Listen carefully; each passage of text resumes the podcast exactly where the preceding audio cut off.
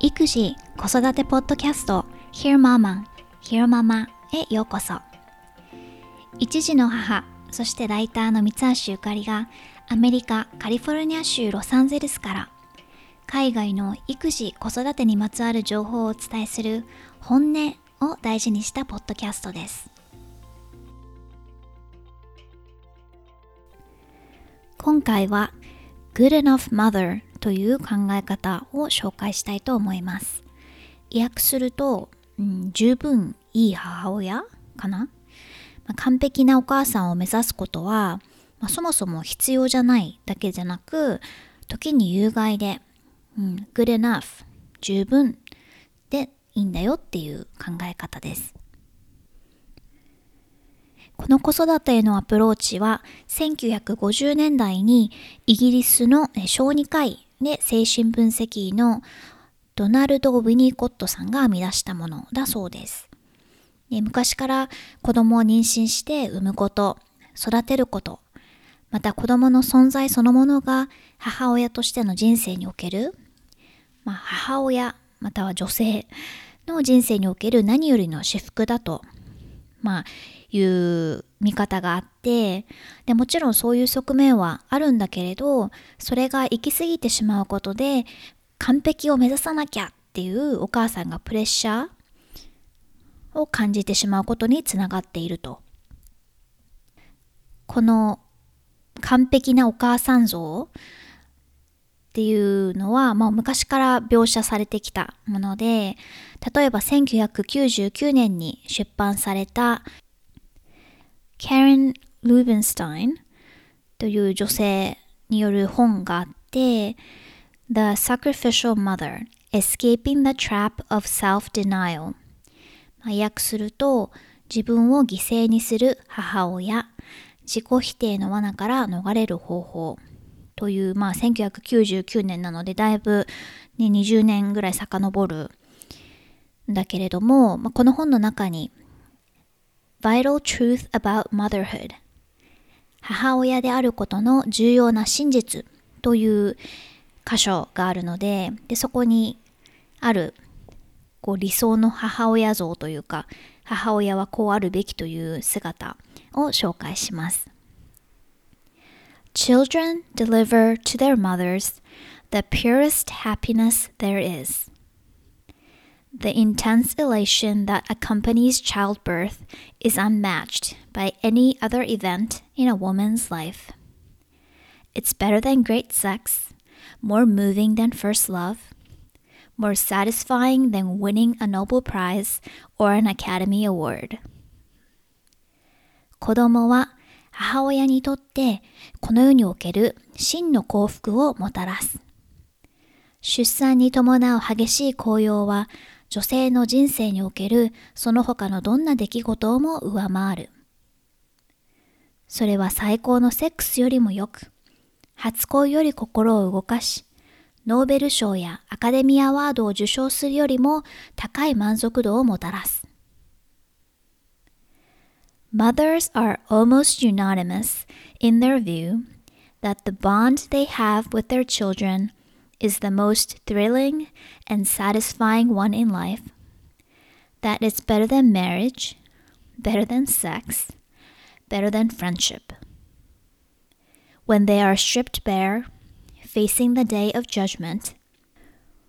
women confess that they value their children more than anyone or anything on earth.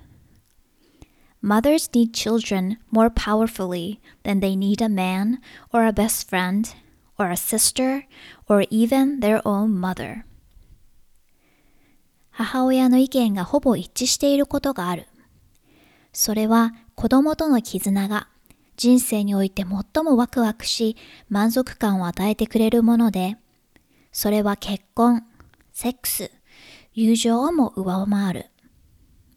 本音を語るとき、彼女たちは地球上のどんな人や物よりも子供を大切にしていることを告白する。母親には異性や親友、兄弟、自分の母親を必要とする以上に子供が必要。というふうに、えー、描写されていて、うん、女性または母親が生身の人間として描かれていない感じ、うん、どちらかというと聖母のように描写されています。でこういう非現実的な母親像というのは、まあ、今でもあって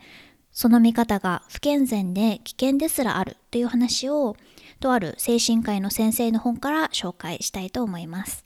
うん、実際にママになった女性がどう感じているのかその実態を紹介します。で取り上げる本はエピソード9で紹介した精神科医の Alexandra Sachs 先生の What No One Tells You という本です。これは2019年の4月に出たばかりの比較的新しい一冊です。本のタイトルは What No One Tells You A Guide to Your Emotions from Pregnancy to Motherhood というサブタイトルがついていて訳すと誰も教えてくれないこと妊娠中また母親としての感情を導く手引きって感じかな？ではここから原文を紹介していきます Even if motherhood has been a lifelong desire, once it arrives, many women find themselves feeling lost somewhere between who they were before and who they think they should be now. And because many of our patients tell us that the only place they can be honest about their contradictory feelings is in therapist's office, we know that too many women are ashamed to speak openly of these struggles for fear of being judged and labeled bad or ungrateful mothers.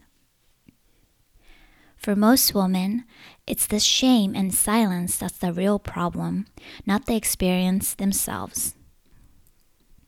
仮に母親になることを長年夢見てきたのだとしても、それをいざ迎えると、多くの女性はそれまでの自分と 今あるべき自分との狭間で葛藤します。患者の多くはこの矛盾した気持ちについて正直に話せるのはこのオフィスだけだと言います。周囲に批判的な目で見られたり、悪い母親、または感謝を知らない母親というレッテルを貼られたりすることが怖いからです。一番の問題は矛盾した感情を感じる体験自体ではなく、恥を感じたり沈黙しなければいけないこと。Society seems to be invested in a bliss myth, the idea that joy is the primary emotion of motherhood. But every mother will have moments of ambivalence because she's always juggling between giving and taking. Since these conflicting feelings are rarely openly discussed, many women are left feeling that these struggles are their fault. 社会は母親であることの主たる感情は喜びだという bliss myth 至福の神話を推します。でもすべての母親はアンビバレンスこれは相反する感情を持つことな状態にあります。彼女は常に与えることと受け取ることを同時にこなしているからです。この相反した気持ちについてオープンに話されることがないため、女性の多くは苦戦しているのは自分のせいだと自分を責めてしまうのです。The expectation that babies bring ultimate happiness is not only unrealistic, it's dangerous. Our culture reinforces a story of motherhood that has left out doubt, uncertainty, and the bittersweet. and this myth has become hazardous to women's mental health. It's time to rebirth pregnancy and bring parenting down to earth. 赤ちゃんが究極の幸せをもたらしてくれるという考え方は非現実的なだけでなく危険です。私たちの文化は 女性が母親へと変化していく物語から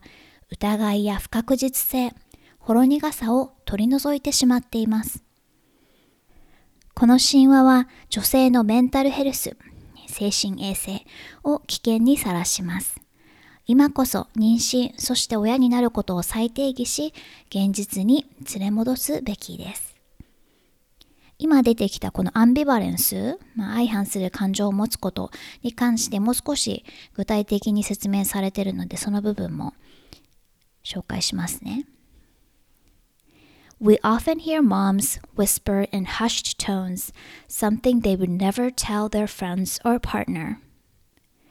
Sometimes I wish I had my old life back. Or they wonder, am I a bad mother? Because sometimes I'd rather take a nap than nurse my baby. These ambivalent thoughts are completely natural, yet many moms feel ashamed of them. セラピーを受けに来た女性は友人やパートナーには絶対に言わないことを小声で囁くことが珍しくありません。時々自分の前の人生を取り戻したいと思う赤ちゃんを授乳するよりも昼寝をしたいと思ってしまう自分を自分は悪い母親なのかと自問自答してしまうこともこうした相反する感情を持つことはごくごく自然なことであるにもかかわらず、多くの母親はそれを恥じています。We call this push and pull of motherhood. Sometimes you'll feel pulled toward your baby's needs and your identity as a mother, and sometimes you'll want to push it all away. Motherhood, like all complex experience in life, is a mix of both positive and negative. これを私たちは motherhood 母親であることのプッシュとプルと呼んでいます。時には赤ちゃんのニーズや母親としてのアイデンティティに強く惹かれ、またある時は全てを押し返したくなる。母親になることは人生におけるその他の複雑な体験と同じようにポジティブとネガティブが入り混じったものなのです。Loving your child doesn't change the fact that sometimes the work of caretaking is not fun. Yet for many moms, admitting that there are moments, days, or even weeks when you want to break from your baby is scary because it can make you ask yourself, Am I trapped with this feeling forever? What if I made a mistake? Does this mean I don't love my baby? 赤ちゃんを愛していることは赤ちゃんにケアを施すことが時に楽しくないことを帳消しにはしてくれません。でも母親にとって赤ちゃんから離れたいと一瞬でも思ってしまうことは怖いのです。私はずっとこの気持ちから抜け出せないの？私は過ちを犯してしまったのかもしれない。私には赤ちゃんを愛せないのかしら？と自問自答してしまうからです。じゃあ、母親はどんな風に考えると良いのか？をサックス先生のアドバイス、うん、The Good Enough Mother と題された章から紹介します。Some women think that good enough is not acceptable because it sounds like settling. They're working hard at the job of motherhood and have made sacrifices. So shouldn't the results be better than just good enough? 中には妥協しているように聞こえるため good enough 十分良いを受け入れられない女性がいます。母親として精一杯尽くしており、 多くを犠牲にしているのだから、結果は十分良いを上回るべきではと。Winnicott's idea is less about aiming for a low bar and more about accepting this fact. You can only do your best. ウィニコットの考えはハードルを低くするということよりも自分のベストしか尽くせないという事実を受け入れることにあります。A marker of psychological wellness is being able to accept that no one is perfect. Even if your child is perfect in your eyes, he's also human. He may be a bad sleeper or a picky eater. He may grow up to struggle in school or fail at his chosen career. The sooner you accept that you're not going to be a perfect mother, the sooner you can start to prepare yourself that your baby is not going to be perfect either. 精神的健康の尺度は誰一人として完璧な人はいないということを受け入れられるかどうか。あなたの目に我が子は完璧に映ったとしても彼もまた人間です。うまい具合に寝てくれなかったり、食をより好みするかもしれません。学業で苦戦したり、選んだキャリアで失敗するかもしれない。あなたが自分は完璧な母親になどなり得ないということを早く受け入れられれば受け入れられるほど、あなたの子供もまだ完璧ではないことを受け入れられます。Rather than trying to achieve the goal of being a flawless mother, aim for compassion and authenticity when you're with your baby. That imperfect parent is the person your baby is going to love and the model that your child will learn from as he grows up. 全く欠点のない母親になろうと、その目標を達成しようとあがくのではなく、赤ちゃんといるときは思いやりを持ち、ありのままの姿で接するようにしましょう。その不完全な親こそ赤ちゃんが愛することになる親で、育っていく際にロールモデルとして見上げることになります。Since you're bringing your baby into an imperfect world, it's actually a pretty useful parenting trick to accept that you are flawed too. If you were perfect and your child got used to that, he would never be able to hack it in the real world. Your job is to ensure that your child becomes an independent person. And if you're perfectly meeting his every need and want, that won't happen. あなたは赤ちゃんを不完全な世界に迎え入れるのですから、あなた自身が不完全であることを受け入れることは、子育てにおける有効なコツです。もしあなたが完璧で、子供がそれに慣れてしまったら、きっと彼は現実の世界をうまく切り抜けていくことができないでしょう。あなたの役目は、あなたの子供を自立した人間に育てること。もし彼のすべての欲求やニーズをあなたが完全に満たしてしまったら、それは叶いません。An imperfect mother helps her child gain the skills to tolerate frustration, become self sufficient, and learn to soothe himself. These are necessary foundational skills for developing resilience, the ability to weather an emotional storm, and grit, the ability to preserve and achieve. 不完全な母親はイライラに耐え、自らの気持ちを落ち着かせ、自立するためのスキルを子供に与えます。これはどれもレジリエンス、立ち直る力、高まる感情の舵を取る力、粘り強さといった力を育むための基盤となるスキルです。うん、ということで、うんと前からこの話はしてるけれどどうしてもその子育てとかお母さんがこうあるべきみたいなのって、まあ、実際目にする子育てとかも理想を追うようなものが多い気がしていてでもまあこの社会も不完全だし人間も不完全だしだからうん一人の人間である母親も不完全でいいんだよっていう不完全で当たり前っていうのを、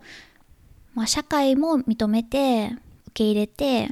またお母さん自身も受け入れられるともう少し肩の荷が下りるのかなと思って、うん、まあ自分が不完全だってことを受け入れられれば子供を含むその他者もそうだってことに寛容になれるし、うん、もちろんより良いママになろうと頑張るのはすごくいいことだけれど子供にママも人間で失敗するよっていう姿を見せることが逆にその子のためになるっていうのは確かにあるなと思いました、うん、人は失敗を繰り返して学んで生きていくんだよっていうことを伝えられるから。英語でその現実ではない外からもう外界から守られたバブルその自分の世界に生きるっていうことを live in a bubble っていう風に表現したりするんだけれどそれをねもうずっとその子供の一生それをキープできるんだったらそれもいいかもしれないけれどその子は親元を離れて自分で生きていかなきゃいけないからって思うとやっぱり現実、うん、を、まあ、受け入れてそれを経験させてあげることが親としてできることなのかなと思いました。以前のエピソードで紹介したそのモンテソーリ教育も、まあ、そのベースには人間は常に向上したがるもっともっとできるようになりたいっていうふうに考える生き物だっていうのがあって、まあ、だとしたらそのママの根本にもそれがあってもっとできるはずとかもっと良くしたいって思っちゃうのはすごく自然なのかもしれないけれどそれがねプレッシャーになっちゃって、まあ、ママも自分も苦しいし子供にもそれが何らかの形で返ってしまうんだったら逆効果なのかもしれない。録音後期前回ヒルママの人気エピソードを紹介したんだけれど今回はのトップトップシリーズトップの都市都市別のよく聞いてくれている人がいる街紹介都市紹介をしようかと思います。これはサウンドクラウドという私はプラットフォームを使って配信しているのでそこの解析ツールを見ています。とね、前回少し前にこのスクリプト、この今回のエピソードのスクリプト、まあ、脚本というかこの台本みたいなのを用意してたので、その時はね、結構日本が多くて、草津とか 世田谷、東京でしょ？京都、大阪とかっていう感じだったんだけれど、海外だと、うんと、シンガポールとかオーストラリアあとまあロサンゼルス。でも今見たらやっぱりエピソードの内容を反映するのかな。海外の都市の方が多い感じ。ロサンゼルスは常に入ってて、まあ、シンガポールも結構入っててバルセロナバンコクマウンテンビューサンパウロなどなど、うん、皆さんがどういうふうにここの、この全部の土地にお友達がいるわけじゃないので、何かしらの方法で見つけてくれた方が聞いてくれてるのかなと思うんだけれど、うん。今回ちょっとあの、また10日、10日ぐらい空いて、で、その時点で録音をして最新エピソードを。でも前回平日に配信したらやっぱり週末ほどあんまりリーチしないのかなと思ってなので週末まで配信を待とうと思ってるんだけれどそうこの2週間ぐらい日本から母親が来てくれていて本来だったら多分このコロナで世界がすごいことになってるタイミングであとアメリカでもインフルエンザがまだまだ流行ってるタイミングで来てとは言わないんだけれど今私がまあ安静にとまではいかないんだけど、英語では先生とかは take it easy まあ無理しないでみたいな感じかな。っていうふうに言われている状態がまだ続いてるのでで旦那さんが出張が1週間入ってしまってその間息子くんを私一人で見るのはちょっと難しいので母親に来てもらいました。このタイミングでねはるばる来てくれて本当ありがたい限り。もう息子くんともかなり遊んで あのなんか一緒に2人が遊んでるといつもより彼が笑ってる気がして、うん、見ていてすごく微笑ましかったしもちろん私も母と時間を過ごせて、まあ、彼女も時差ボケが 結局帰る直前ぐらいまで本当には治らなかったので夜中に2人とも起きて喋ったりとか、うん、楽しかったです。帰りも、帰りは羽田に着いたんだけど、LAX、ロスの国際空港から羽田行きの便で帰って、もうガラガラだったって、まあ、そうだよね、今ね。そういう状況だからね。ということでまたちょっと間が空いてしまったんだけれど最新エピソードでした。で最後にあの前回に義母のその人種差別をテーマにしたエピソードに関して前にカリフォルニアに住んでたお友達からコメントがあってでなんかあるあるだよねっていうやっぱり常にその白人と黒人という人種がその対決をしている状態。彼女の場合はそのある夜かな歩いてたら若いまあ育ちの良さそうないい人そうな生徒の黒人男性が後ろを歩いていてで彼女は別に何とも思ってなかったんだけれど振り返った瞬間にあのあ怖がらせちゃってごめんねって謝られたんだって、うん、で思わず涙が出ちゃったと、うん、そんなことないよって。もし自分の子が黒人と日本人のハーフだったらとかって思うと切ないっていう話をしていてで最近聞いたこれもまたその今回紹介した本を書いたアレクサンドラ・サックス先生のポッドキャスト Motherhood Sessions というポッドキャストがあってそこの最新エピソードがハーフの子供がいますっていうママからの相談だったのね。でそのお母さんは黒人でで白人男性と結婚してるとで子供が生まれてくるまではどちらかというと多分きっと赤ちゃんはその肌がダークになるだろうからどう見ても白人のパパとどう見ても黒人の娘ちゃんっていう組み合わせにいろいろ周りから声かけられたりして旦那さんのことをだから心配してたんだって。でも蓋を開けてみたら赤ちゃんは金髪でさらに肌ももうすごく白くて旦那さんにそっくり。で赤ちゃんがそのまだ小さい頃例えば授乳してる時とかも赤の他人に、ね、赤ちゃんすごい金髪だけどあなたの子なの？っていうふうに聞かれたりとかしてもう散々戸惑って辛い思いをしたと。でママも辛いんだけれど今娘ちゃんが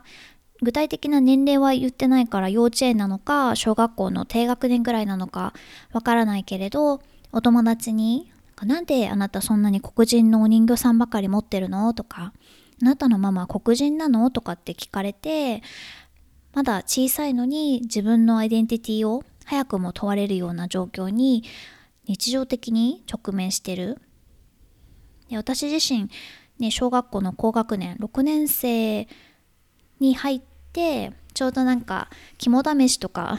の話、なんかそういうイベントがあったんだね。ので盛り上がってる時にニューヨークに家族で行くことになってそうでもニューヨークに行ってなかったらわからなかったけれど多様な人種が共存しているまたはま共存しようとしているからこそ、うん、日本人に生まれて日本で育ちましたっていう環境ではまず経験することのない全く違う次元の悩みがあるんだなと思って、まあ、うちも私と息子くんを並べたらんなんか周りの人にはどっちかというとなんかアメリカ人外国人の顔してるねとかって言われるんだけどまあちょっと自分の息子のこととなるとそれがそうなのかなってちょっと分かんないけれどまあ私は完全にアジア人の見た目をしてるのでそういう意味では例えばまあわかんない幼稚園で子供とお母さんとかバラバラに分けてなんか行事に参加してるとしてそしたら息子くんを見て私がママだってみんな思うかっていうと多分思わない。っていう見た目の違いはある。なのでまあもちろんその完全に黒人どう見ても黒人のママとどう見ても白人の娘ちゃんっていう組み合わせほどその差は大きくないのかもしれないけれどうんまあ共通するところがあるのかなと思って。の相談者の内容に対してサックス先生が言ってたのはまあその娘ちゃんとこのママはきちんとコミュニケーションが取れていてこういう難しかったり気まずかったりする内容。でもきちんとお互いに思うこととか伝えたいことを伝えることができている。で娘ちゃんもやっぱりその怖がったりうん殻にこもってしまったりすることなくてオープンにこういう話をできるのはこのママが